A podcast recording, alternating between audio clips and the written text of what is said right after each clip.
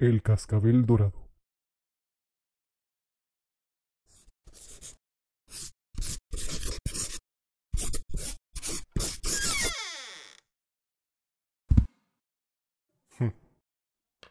Tal parece que hoy tendré compañía.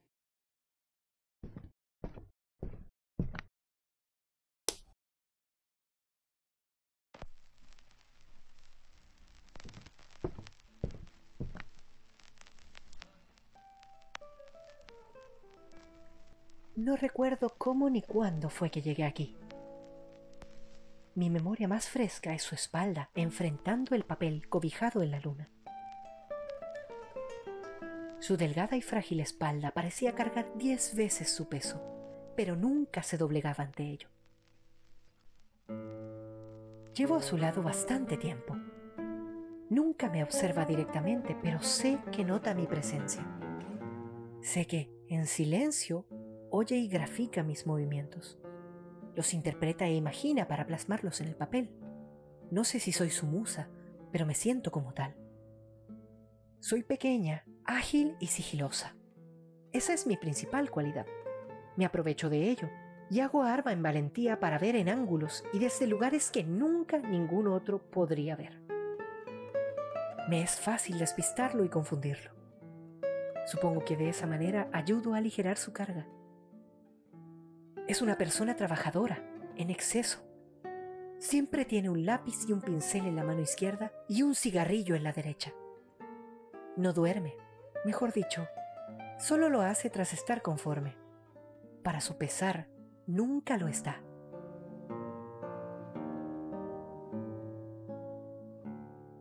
Cuando el marco del papel pierde su cobija, él sigue en pie, y el sol en altura nunca ha sido un buen compañero para el sueño.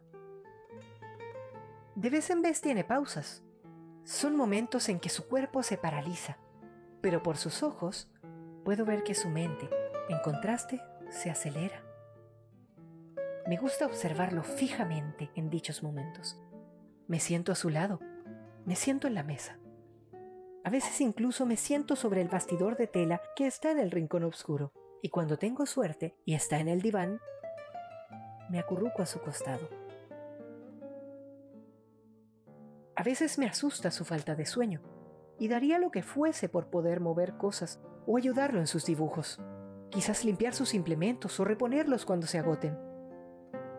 Daría mi vida por ello y porque conciliase de manera hermosa el tan necesario sueño. Lamento no poder siquiera comunicarme con él. Mi silencio nato parece no afectarle. Me reconoce con facilidad Nunca necesita verme directamente, a pesar de que este es un lugar que goza de presencias sigilosas. Su oído y periferia convierten mi silueta en rasgos de baile y arte. Eso me fascina. Y yo, creyéndome musa, me luzco. Buscando variedad, enmarco mi vista en el cielo tras la ventana. Una ventana tan pequeña nos entrega una imagen eterna, las ampolletas anaranjadas bañan mi espalda con gentileza. Pocas son las veces en las que me acompaña a mirar, escapando siempre de la densidad del humo que producen sus pulmones. Me impresiona cómo hilos tan delgados crean una nube tan espesa y me sorprende que él pueda vivir en ella. Es parte del rito, supongo. Este lugar, que pocas veces abandona, refleja su personalidad solitaria. Dicha soledad recae en mí y pone en duda mi existencia. Hay días en que no sé si existo y otros en que me pregunto si él existe. Lo único que no puedo dudar es que es mi mejor amigo, mi más grande compañía. No me importaría ser invisible mientras él no desaparezca. Mientras él pueda brillar, con gusto seré su sombra. No, no, no. ¡No!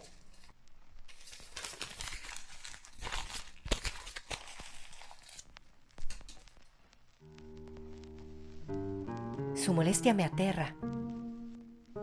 No es violento, pero crea un aire a su alrededor lleno de remordimiento y pesar. Su mirada se vuelve fría y su corazón late tan fuerte que mueve sus manos al ritmo del badum, badum, Badum.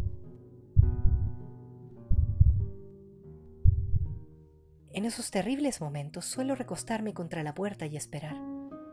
Sé que tendrá que pasar algún día, en algún momento, y ahí deberá enfrentarme. Solo debo ser paciente.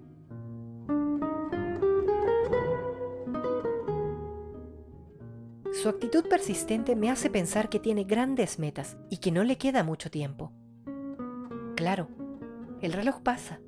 Para todos es igual, sin excepción. Pero él es una persona que escapa de mi comprensión.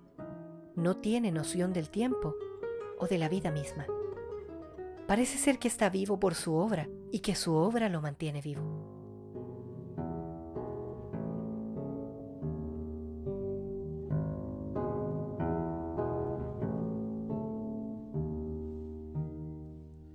Regalando soledad, emprendo mi camino esporádicamente, hacia las afueras, a recorrer terrenos ajenos, a nutrirme del exterior. Pero, sin importar el momento, siempre, siempre mira de reojo, calcando una fotografía de mi partida. Al menos así lo siento, cada vez, justo antes de fundirme en la noche. A mi regreso, canta un suspiro que se expresa también por la caída de sus hombros. Sabe bien que no está solo y al mismo tiempo sabe que no le basta mi compañía.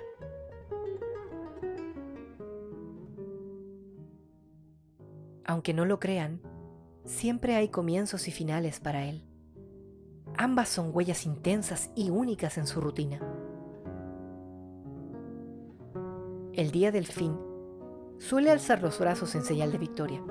Se sube a la mesa de centro y, apartando el rostro, observa su creación por incontables minutos.